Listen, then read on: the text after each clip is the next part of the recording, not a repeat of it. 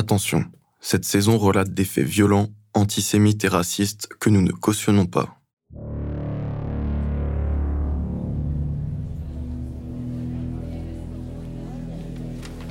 Dans la soirée du 30 janvier 2006, un homme barbu débarque dans les locaux de la police judiciaire.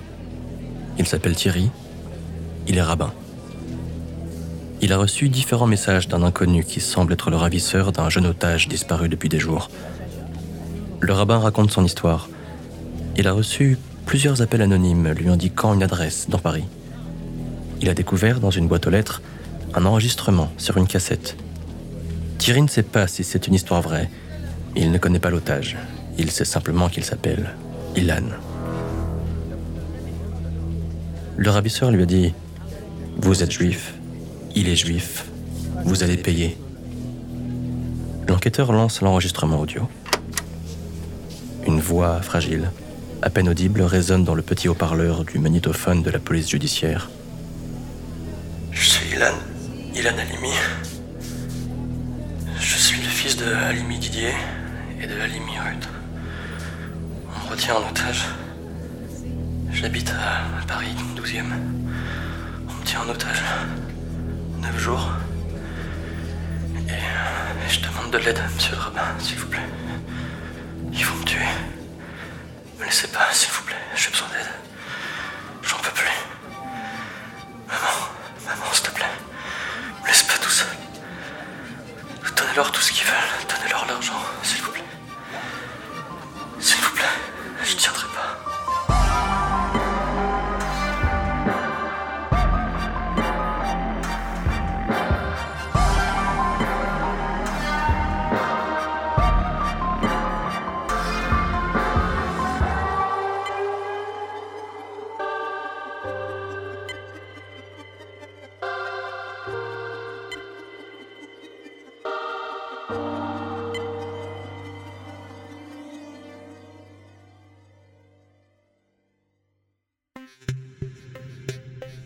Youssouf n'a pas l'impression que ça va marcher avec le rabbin.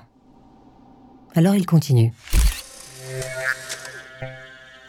Il prend des photos Polaroid d'Ilan, lui fait adopter des poses humiliantes, enregistre à nouveau sa voix et met tout cela dans une enveloppe. Cette fois, il va appeler un cousin d'Ilan. Il y aura forcément un juif qui finira par payer.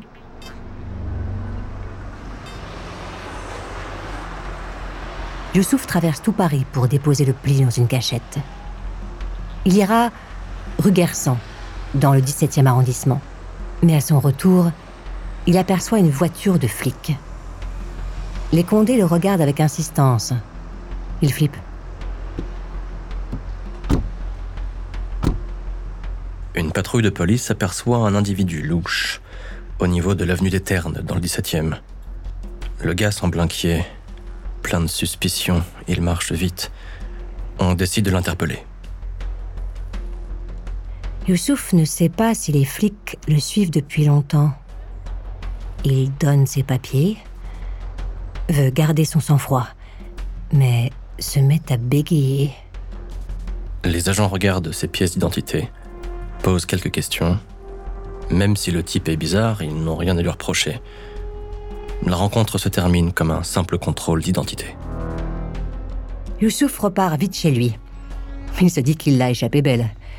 Mais ça ne l'empêche pas de continuer.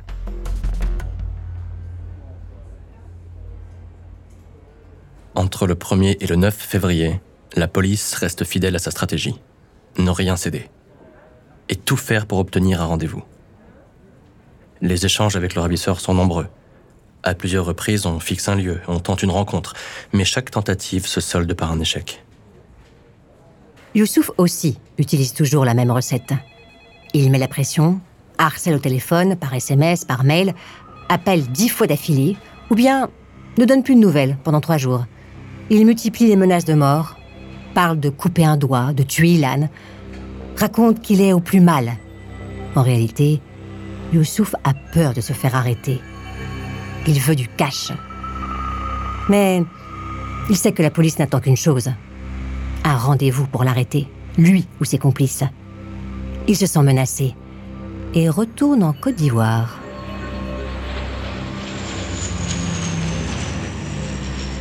Les enquêteurs de la police judiciaire sont décontenancés par le comportement chaotique du ravisseur.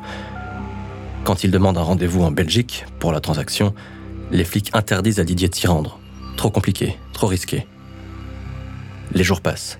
Faute de résultats, les enquêteurs finissent par envisager cette proposition. Didier pense enfin retrouver son fils. Il s'imagine déjà en Belgique. Mais non. Youssouf ne viendra jamais en Belgique, ni à aucun autre rendez-vous. Ils se sont pris dans son propre piège. Face aux atermoiements du ravisseur, la police décide de couper court à toute communication. Ils veulent le pousser dans ses retranchements. Ils interdisent à Didier et aux autres proches de répondre aux prochains appels. Didier a même pour consigne d'éteindre complètement son téléphone. Un véritable crève-cœur pour le père d'un otage. En Côte d'Ivoire, Youssouf fait les comptes. Ses allers-retours en avion lui coûtent toutes ses économies. Il refuse pourtant de penser à l'échec. Pourtant, le père Dylan ne répond plus. Il laisse des messages sur son répondeur. Tu vas le récupérer comment, Ilan? Tu vas le récupérer six pieds sous terre.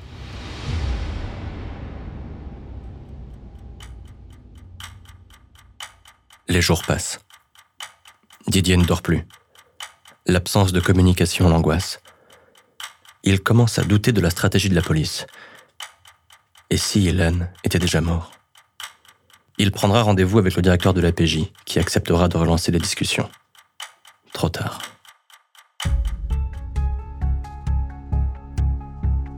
Le 12 février 2006, dès son retour à Bagneux, Youssouf reçoit la démission de la plupart de son équipe.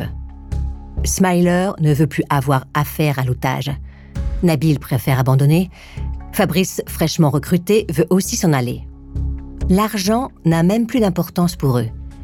Ils veulent juste en finir. En plus, trop de gens dans la cité sont au courant. La police va finir par débarquer.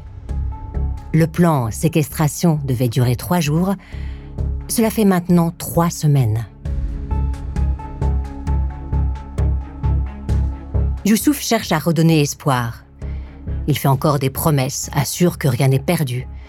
Mais cette fois, ça ne marche pas. Youssouf se sent abandonné. Il a besoin d'évacuer sa haine.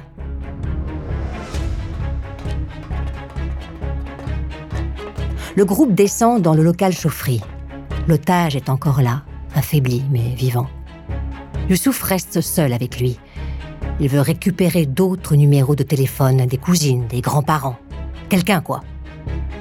L'otage affirme que ses grands-parents sont morts. Youssouf n'y croit pas. Il va le tabasser tellement violemment que les autres geôliers tentent de l'arrêter. Youssouf frappe cet homme menotté, allongé au sol. Dans sa tête, il se fait un film. Il a l'impression d'être en Irak, comme un soldat américain qui torture un Irakien dans une prison. C'est une vengeance, une explosion de colère, la conclusion d'un énième ratage. Quand il a terminé, Youssouf s'avance vers son équipe. Je ne peux pas continuer tout seul. J'irai le libérer ce soir, le balancer, quelque part dans le 78 ou le 91. Retirez ses vêtements, nettoyez-le, rasez-lui la tête, qu'il ne reste aucune trace. Avant de continuer cet épisode, une petite pause pour donner la parole à notre partenaire, sans qui ce podcast ne pourrait exister. Ne partez pas, on se retrouve tout de suite après.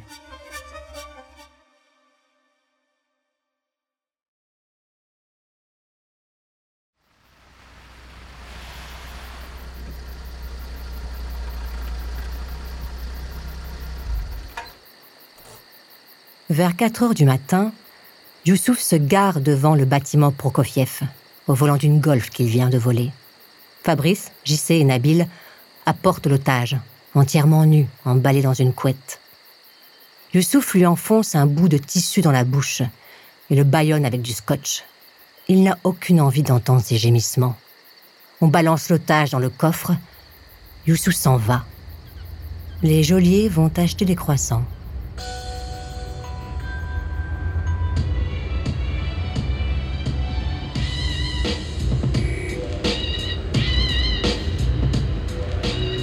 Dans la voiture, Youssouf a mis la musique à fond.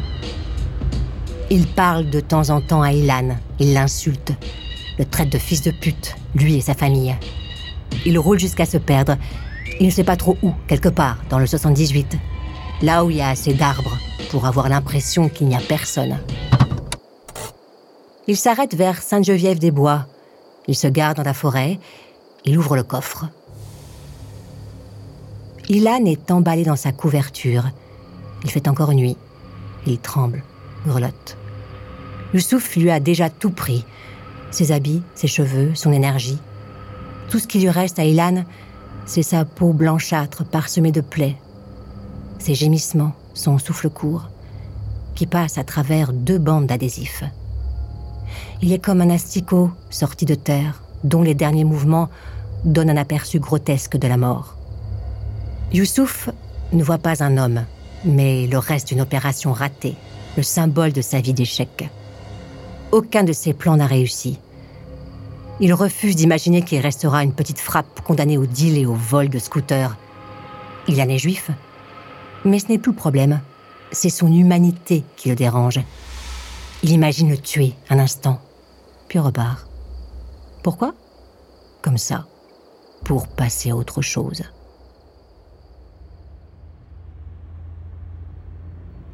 Alors qu'il conduit, Youssouf est pris d'un effroi. Il veut aller vérifier si Ilan est encore là. Mais que vérifier vraiment? Il le retrouve, là où il l'a laissé. Sauf qu'Ilan a retiré les morceaux de scotch de son visage. Quand il se retourne, il regarde Youssouf droit dans les yeux.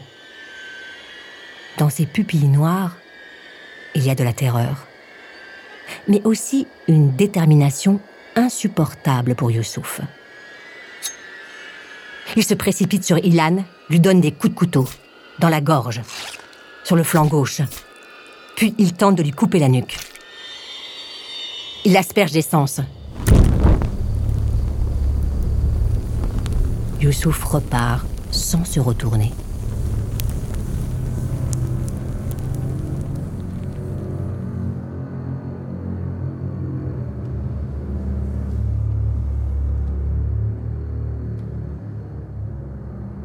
Le lundi 13 février 2006, une femme de 38 ans appelle la police. Ce matin, elle pense avoir vu un homme nu, ou peut-être un cadavre, adossé contre le grillage en contrebas de la voie ferrée à Sainte-Geneviève-des-Bois. La police envoie une équipe, un agent et une jeune stagiaire. En ce matin étrange et glacial, la stagiaire de police s'assoit à côté d'Ilan Alimi. Il respire encore. Ses blessures sont terrifiantes. Pourtant, derrière ses paupières fermées, derrière le sang, elle voit une âme mise à nu crûment. Elle n'a jamais vu autant d'humanité dans une seule personne. Elle fait ce qu'elle peut pour apaiser ses souffrances, lui parle d'une voix douce, en espérant qu'il l'entende, et qu'il trouve le réconfort qu'il attend depuis des semaines. Vers 11 h du matin, Youssouf est revenu à Bagneux. Il raconte à Smiler ce qu'il a fait. Il se demande si Ilan est bien mort. Il rit de son acte, mime la scène. Maintenant, il faut penser à l'avenir. Il laisse tomber les juifs, trop galère. Il a une nouvelle idée. Pour sa prochaine séquestration, il prendra un dealer plein de fric. Le lendemain, la police annonce aux parents d'Ilan que leur fils est décédé à l'hôpital, après plusieurs crises cardiaques. L'affaire est maintenant publique. C'est un immense échec pour la police. On retrouvera rapidement les coupables. Une certaine Audrey se rend chez les flics. Lapa, c'était elle. Elle raconte tout. Un projet de séquestration où elle devait jouer le rôle de l'allumeuse. Elle a eu peur. Elle a laissé tomber. Ilan, ce n'est pas elle. Mais elle sait qui a tout dirigé. Youssouf Fofana. Youssouf s'est planqué en Côte d'Ivoire. Ici, il se croit intouchable. Pourtant, il n'a jamais eu la nationalité ivoirienne. Quand les flics le retrouvent, puis l'arrêtent, il continue de penser qu'il est protégé. Mais le président Laurent Gbagbo signe rapidement son extradition. Le visage de Youssouf s'obscurcit. Il sait qu'il ira en prison. Le procès du gang des barbares dévoile au grand public tous ces visages. Une vingtaine d'hommes, de femmes, tapis dans l'ombre de Fofana, qui ont tous participé au même projet inhumain. Pendant les auditions, Youssouf Fofana continuera dans la provocation.